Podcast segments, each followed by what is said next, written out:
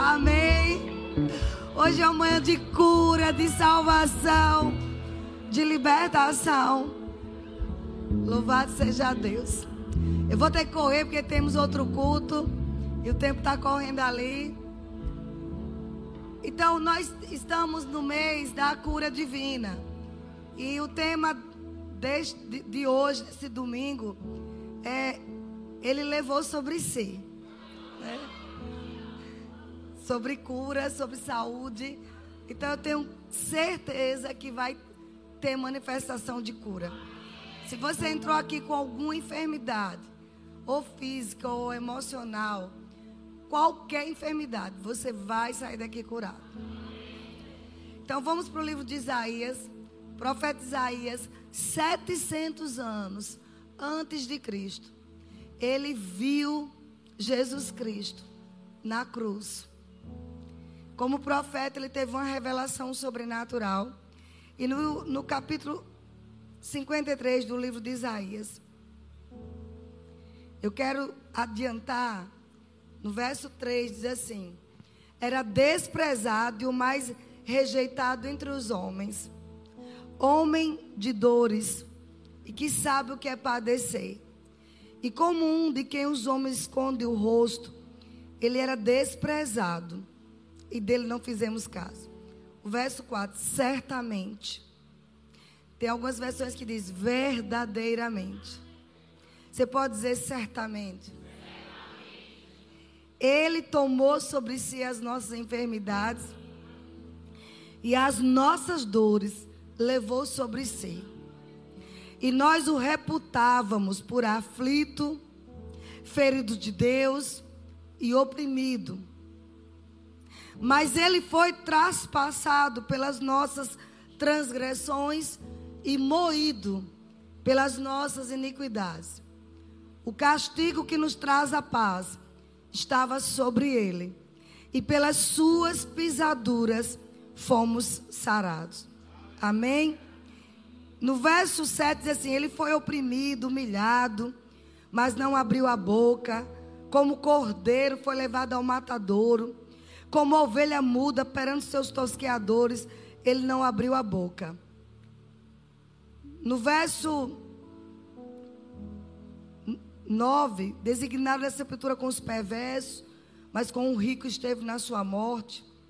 No verso 10 diz: Todavia ao Senhor agradou moê-lo. Deus se agradou de moer Jesus, fazendo-o enfermar. Propositadamente, Deus fez Jesus enfermar.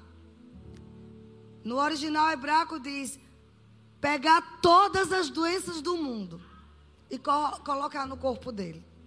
O próprio Deus fez isso. Aí diz assim: quando der ele a sua alma como oferta pelo pecado, verá a sua posteridade e prolongará os seus dias, e a vontade do Senhor prosperará nas suas mãos.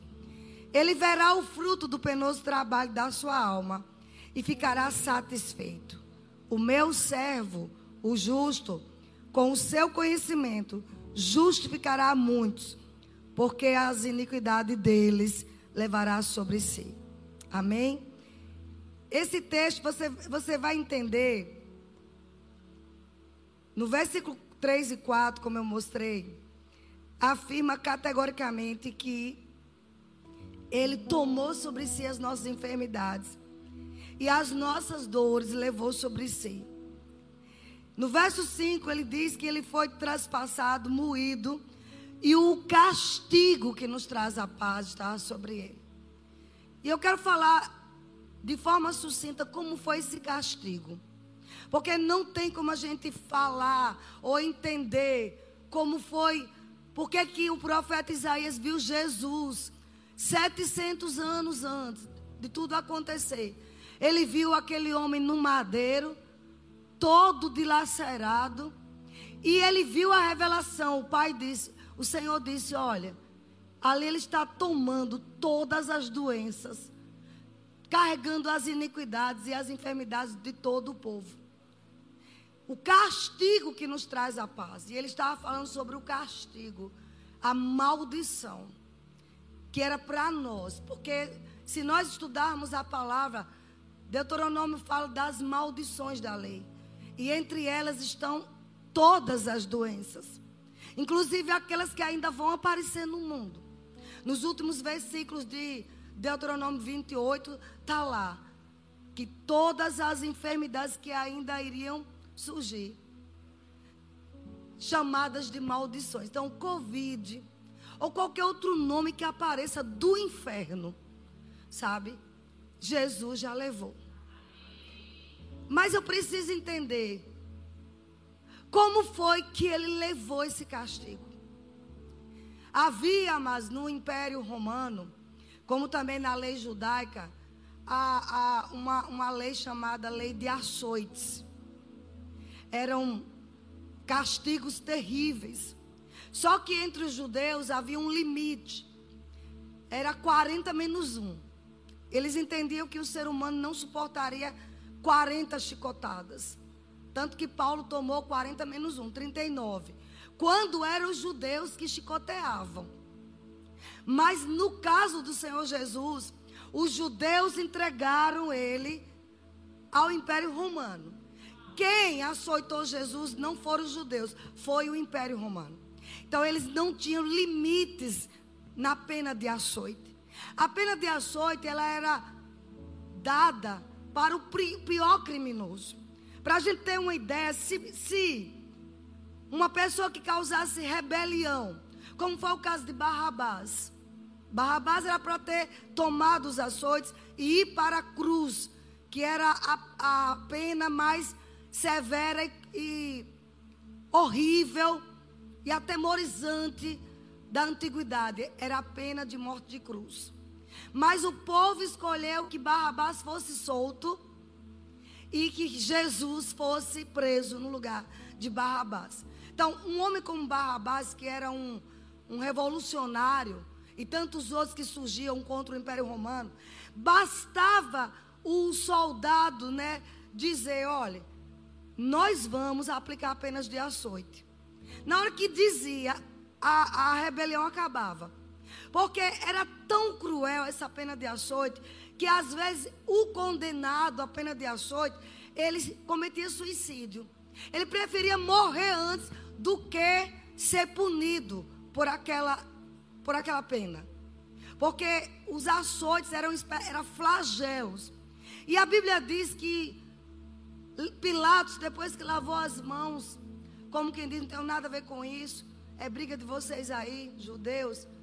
Ele ordenou que açoitasse Jesus. Talvez a gente diga, mas Jesus não tinha poder para tirar. Ele tinha e tem, queridos. Jesus um dia disse: Ninguém tira a minha vida, eu a dou voluntariamente. Mas era necessário ele passar pela pena de açoites. Ali era o castigo, era a maldição. Até a cruz, que era o ápice da, da maldição. Porque havia um plano secreto de Deus. Talvez você não tenha noção, sabe?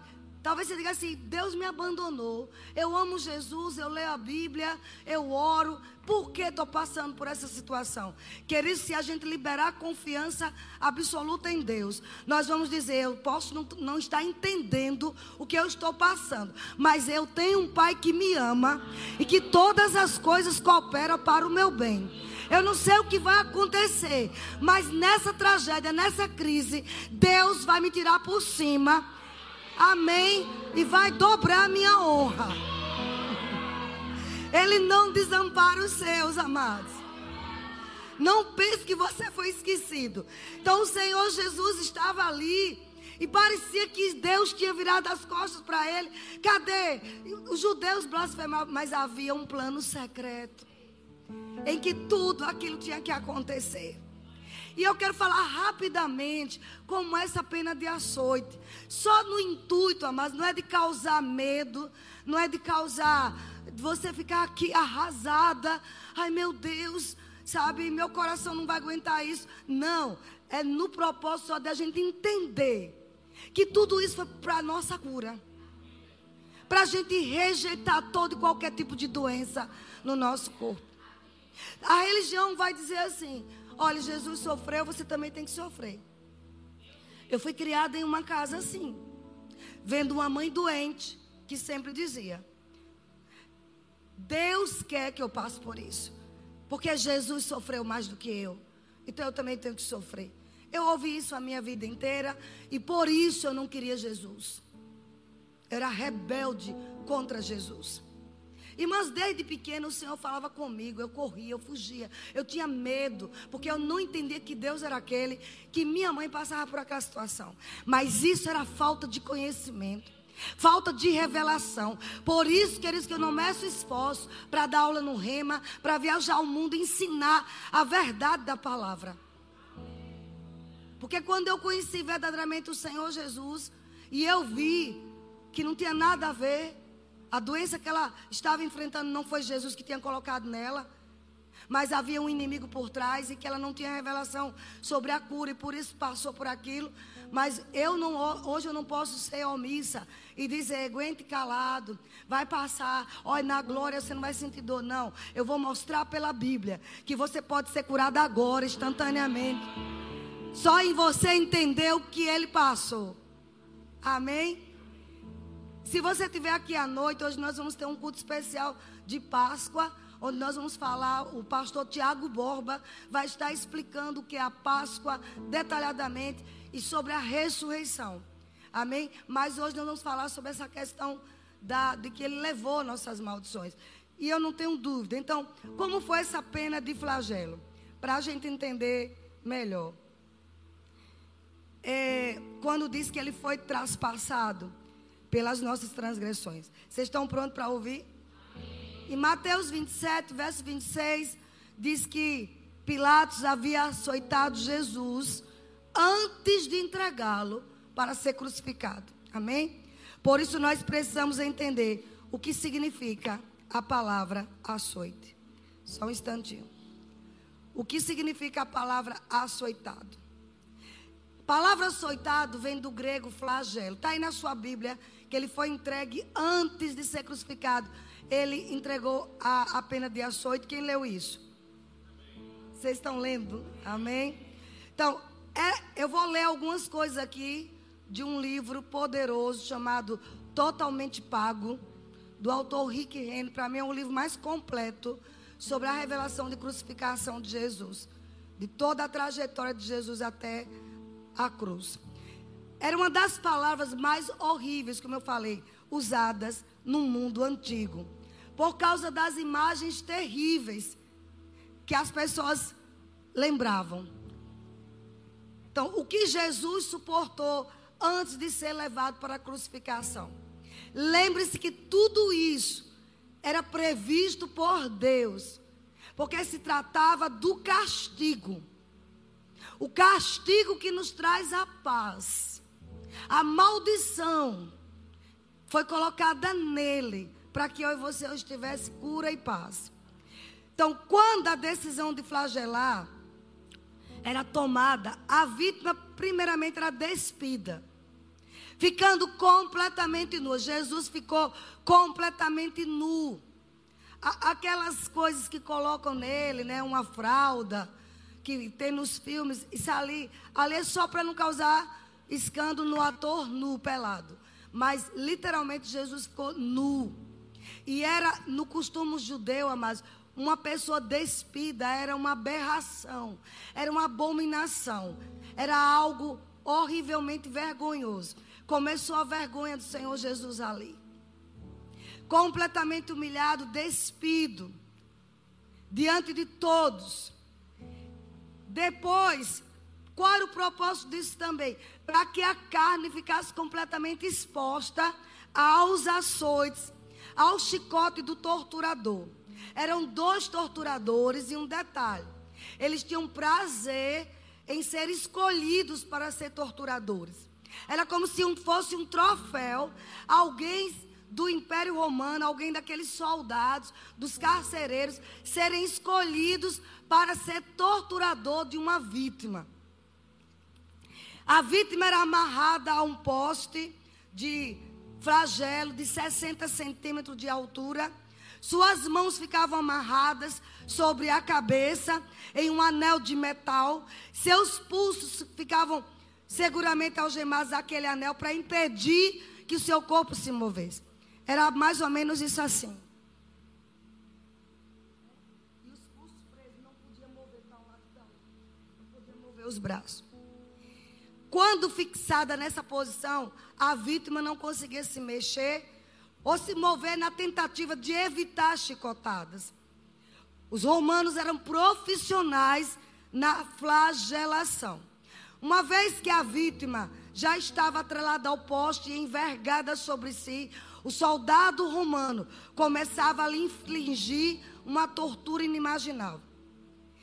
Isso não está na Bíblia literalmente, mas a gente tem estudiosos como José, Flávio José, que escreveu a história dos hebreus. Se você quiser adquirir essa, essa enciclopédia maravilhosa. Eusébio, Jerônimo, historiadores antigos, eles relatam esses fatos que a Bíblia não mostra. Porque a Bíblia diz que se fosse contar tudo a respeito de Jesus, todos os atos dele, tudo sobre a sua vida, não caberia em nenhuma biblioteca do mundo. Então, existem homens que Deus inspirou para fazer estudos históricos. Amém? Tem um escritor que diz que o primeiro golpe, quando foi dado em Jesus, o corpo dele se enrijeceu, os músculos do estômago contraíam e a cor sumia das bochechas. E os lábios se apertavam contra os dentes, enquanto esperava o primeiro golpe sádico que começaria a rasgar o seu corpo. As vítimas ficavam tão tensas, antes até do primeiro golpe. Eu falei numa live essa semana que eu odeio injeção. E às vezes que eu precisei tomar, eu fazia assim, ó.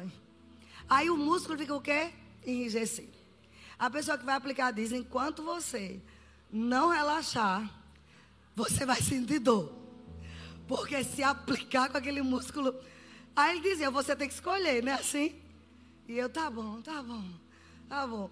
Então, era essa reação que as vítimas tinham. E lembre-se: Jesus não era Jesus Deus ali, era Jesus homem. Estão comigo? Ele sofreu na carne. Vocês estão animados? O flagelo consistia em um cabo curto de madeira com várias tiras de couro de 45 a 60 centímetros de comprimento. As extremidades haviam pedaços de couros equipadas com peças afiadas e serrilhadas de metal, arames, vidro, fragmentos irregulares de ossos, era considerado uma das armas mais temidas e mortíferas do mundo romano. Amém? Estão comigo? Na maior das vezes, dois torturadores eram utilizados simultaneamente para realizar essa punição. Quando estes dois chicotes atingiam a vítima, e no caso era o Senhor Jesus, as cintas de couro com seus objetos serrilhados afiados e cortantes, desciam e escorriam ao longo das suas costas. Era aquela chicotada, tá, e o outro também, e descia puxando pedaços de carne do Senhor Jesus. Cada peça de metal, fio, osso ou vidro, cortava profundamente a pele dele e a sua carne, retalhando os seus músculos e tendões. Quando o chicote batiam na vítima, essas tiras de couro também ondulavam tortuosamente ao redor do seu tronco, mordendo dolorosa e profundamente a pele do abdômen e do tórax. À medida que cada golpe lacerava a vítima, ela tendia a se abaixar, mas não conseguia se mover, porque seus pulsos estavam firmemente fixados no anel de metal acima da sua cabeça. Sem esperança de escapar do chicote, ela gritava por misericórdia para que aquela angústia chegasse ao fim. No caso do Senhor Jesus, Isaías 53 diz que ele foi como ovelha ao matadouro. Ele não emitiu uma expressão, ele não gritou. Dizem que o único animal que vai para a morte Quem cria ovelha sabe disso. Ela não geme. Vai de cabeça baixa, sabendo que vai morrer, mas não expressa uma voz. Jesus não gritou. Fazia parte daquela profecia. Toda vez que os torturadores atingiam a vítima, as tiras de couro unidas ao cabo de madeira causavam vários cortes à medida que os pedaços de metal, vidro, fio e osso penetravam na carne e passavam pelo corpo da vítima. Então o torturador se virava para trás, puxando fortemente para arrancar pedaços inteiros da carne humana de Jesus. As costas da vítima, as nádegas, a parte posterior das pernas, o estômago, a parte superior do tórax e o rosto logo ficariam desfigurados pelos golpes do chicote. Sabe aquela passagem que Isaías também disse que ele não tinha aparência nem formosura? Não era que o Senhor Jesus era feio. As pessoas que já tiveram visões da aparição de Jesus, que ele tem um rosto bonito. Era por causa desses hematomas, era por causa da desfiguração. Isaías viu o rosto de Jesus desfigurado. Ele não tinha aparência nem de pessoa, era como se fosse um monstro. Tudo isso para que se cumprisse Isaías 53, verso 4 e 5. Verdadeiramente, ele tomou sobre si. Ele levou sobre si as nossas dores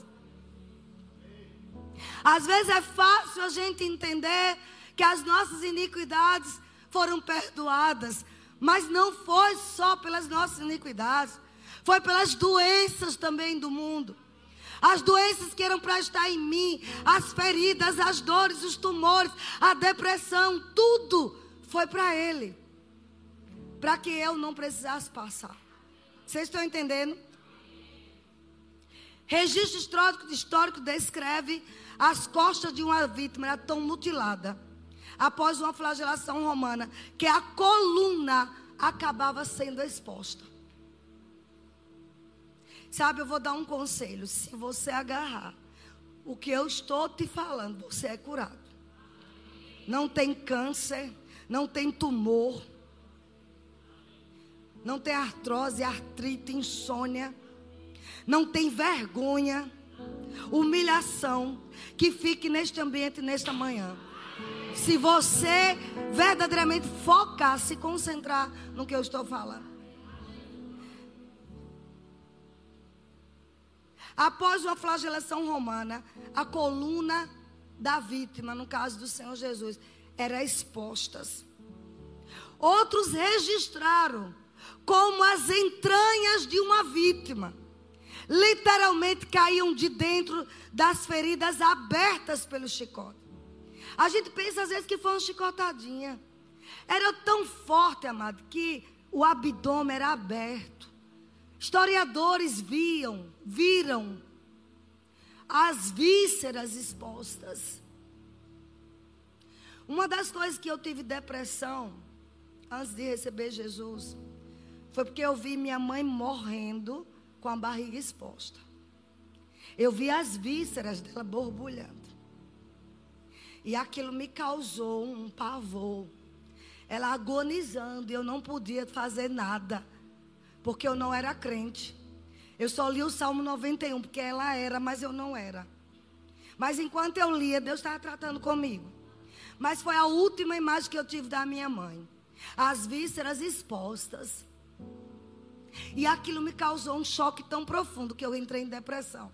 Eu não voltei mais àquele hospital. Mas deixa eu lhe dizer, Jesus passou por isso. As entranhas dele saíram. Se você tem problema de intestino, de, de rins, de baço, de fígado, o que for, essa doença, esse problema foi para ele. Tudo dele foi exposto, dilacerado. Sabe por que ele teve que entregar uma parte da cruz a Sirineu, Simão Sirineu? Entregaram, porque ele não suportava levar a cruz inteira. Todo, todo flagelado, todo cortado, dilacerado. Agora, deixa eu dizer, não fique com cara de quem, de quem assim, tadinho, não. É para a gente celebrar. Porque era meu lugar ali. Era o seu lugar. Por isso que não vale a pena viver uma vida cristã rasa. Com mimimi. Com raiva de todo mundo. Isso é vituperar o sangue de Cristo. A gente tem que ser crente radical mesmo. Amar a Jesus com todas as nossas forças. Não se trata de uma religião, queridos. Cristianismo é a própria vida de Cristo em nós. Qualquer coisa se afasta da igreja, qualquer coisa deixa Jesus, prefere o mundo. É não valorizar. Eu não estou falando de um homem qualquer, não. Não foi Barrabás. Foi o rei dos reis. Foi o criador. O criador daqueles torturadores. Páscoa é tempo da gente, amado, fazer uma análise. Sexta-feira da paixão. E Páscoa é para a gente analisar como está a nossa vida. Irmãos, eu vou te dizer: se meu marido desviar, se meus filhos desviar, que não vão, em nome de Jesus. Se o presidente desse ministério desviar, cometer o pior dos pecados, eu não recebi, sabe, a, a minha cura, a minha salvação por, pelo sangue deles. Foi por Jesus. Se você colocar isso no seu coração, você nunca se afasta do Senhor. Eu tenho 30 anos que sirvo a Jesus. Eu já vi o que você pensar. Eu já vi igreja. Ninguém nunca me viu oscilante. Ninguém nunca me viu. Por mais decepção, por mais traumas. Você não tem noção que eu já passei. Mas eu olho para Ele. Eu estou sempre alegre e disposta a pregar a palavra dele. O homem, o homem não foi um homem, foi o homem. O homem de Nazaré morreu por mim, morreu por você. E não foi só para me tirar do inferno, foi para me dar saúde, me dar cura, me dar alegria, me dar paz. Aleluia. É para a gente celebrar em ser crente. Ah, zombam de mim, zombaram de Jesus, mas no dia que a dor apertar, vai procurar você, porque vai ver que tem um crente de verdade ali perto. Aleluia.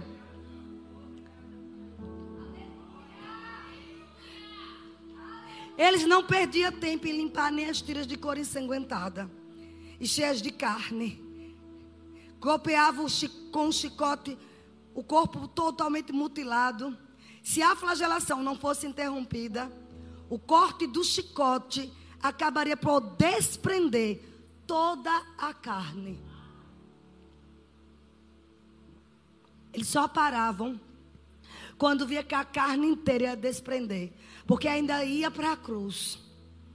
Lá estava o pior ainda para acontecer. Com tantos vasos sanguíneos abertos pelo chicote, a vítima começava a experimentar uma perda profunda de sangue e fluidos corporais, uma hemorragia terrível. Se você tiver alguma hemorragia no seu corpo, você vai lembrar que Jesus levou essa hemorragia no corpo dele. Tudo isso foi nos substituindo, queridos.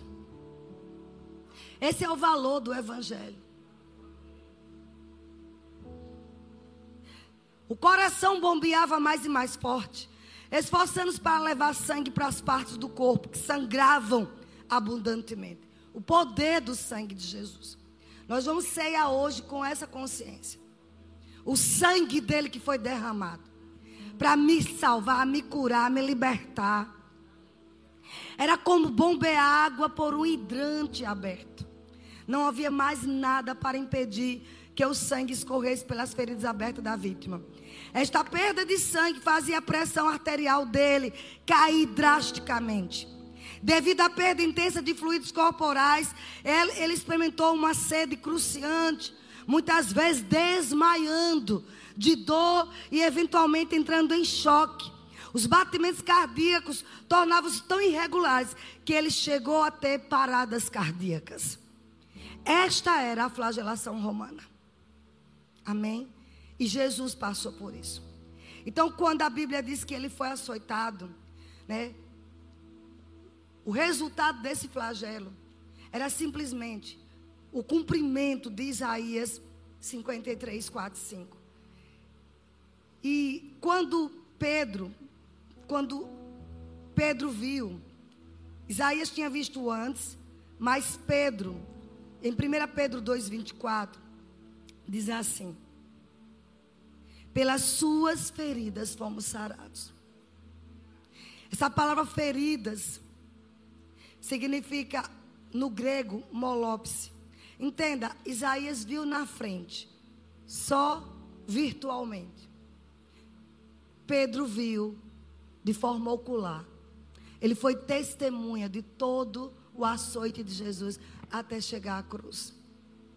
Não vai dar tempo eu explicar a cruz, mas só pense assim.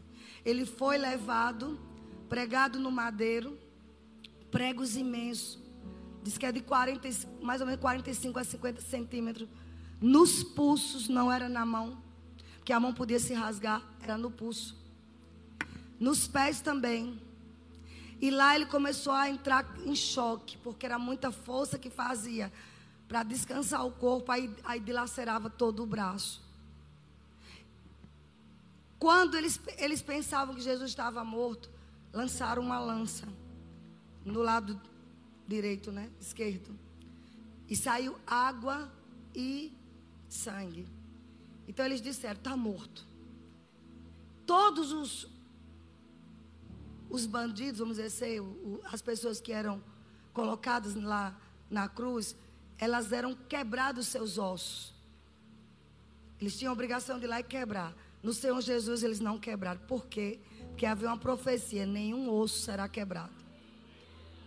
Para você entender que quando Deus fala, Ele cumpre.